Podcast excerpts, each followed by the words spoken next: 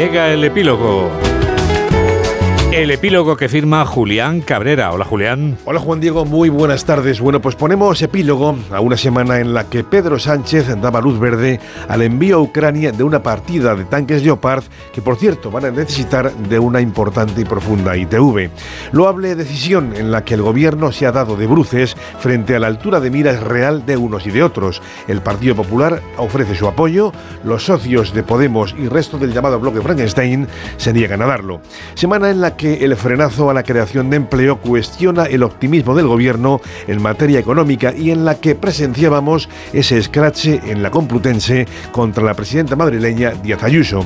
Curiosamente, los mismos que piden sales contra el sofoco cuando dicen contemplar violencia política, silban y miran hacia arriba e incluso lo justifican cuando se insulta y acosa a una responsable que no es de su cuerda, aunque tal vez lo más inquietante sea el síntoma de cómo entienden algunos el activismo político. Escraches vendo que para mí no los tengo.